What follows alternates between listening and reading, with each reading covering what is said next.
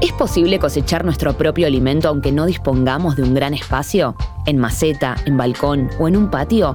¿Por dónde arrancamos si no tenemos ni idea de plantas? Huella ecológica.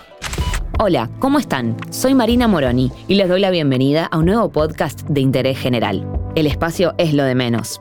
Armar tu huerta es posible. Solo necesitas un par de claves para arrancar y para eso hablamos con Felipe.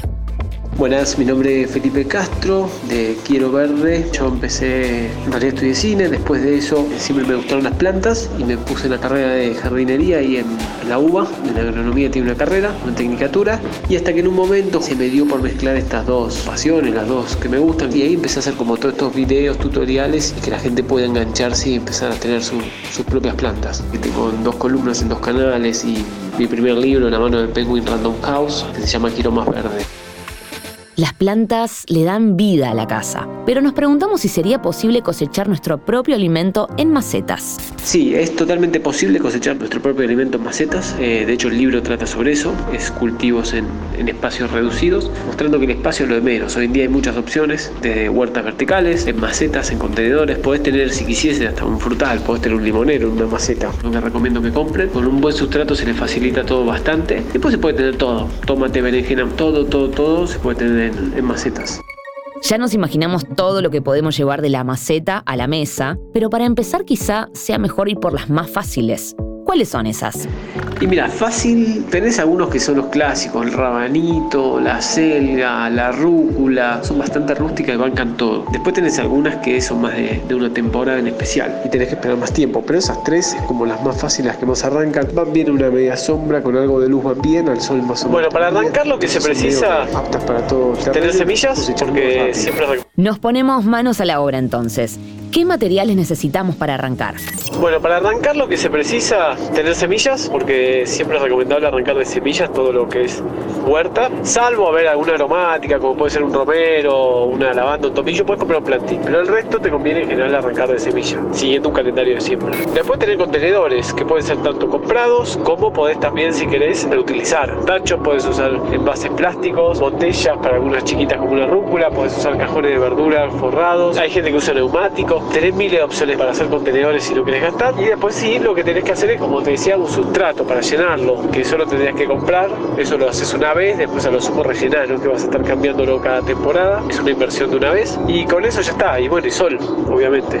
El calendario, como dice Felipe, es clave en este tipo de plantaciones. No se planta cualquier cosa en cualquier momento del año. Las frutas y verduras se rigen por estaciones. Uno se empieza a pensar de a poquito la huerta de otoño-invierno. Entonces tenés que sembrar especies de otoño-invierno no ya, pero en un tiempito, porque ya si sembras tomates tarde, tomate por ejemplo siempre en julio, la berenjena, y después tenés algunas anuales, como puede ser la selga, puede ser la lechuga, puede ser la rúcula, después tenés el rabanito, también lo puedes sembrar siempre, tipo de zanahoria también. Ahora sembraría las anuales e iría preparando todo para ya arrancar con la huerta de otoño-invierno.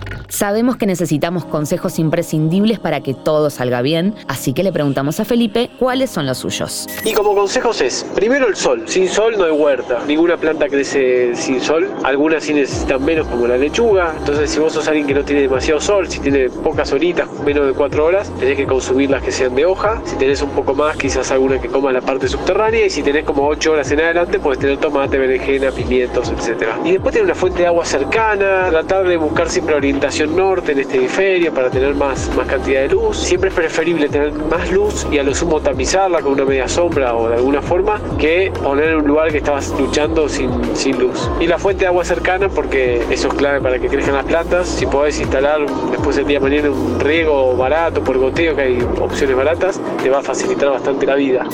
Teniendo nuestra propia huerta, no solo nos ayuda a entender el ciclo de vida de este tipo de plantas, sino que también vamos interiorizándonos en lo que vale lo que tenemos en nuestro plato. Cuando lo saboreemos, podremos entender el esfuerzo que requirió que una verdura esté servida en la mesa. Y por supuesto, ahorramos dinero, cuidamos el medio ambiente y nos aseguramos de alimentarnos de una manera saludable y libre de contaminantes. Le agradecemos a Felipe Castro de Quiero Verde, jardinero y realizador audiovisual, que nos explicó todo en cinco minutos. Este episodio fue una producción de Interés General Podcast. Desde el 2020, acompañándote todos los días. Cinco minutos. Para que conozcas algo nuevo.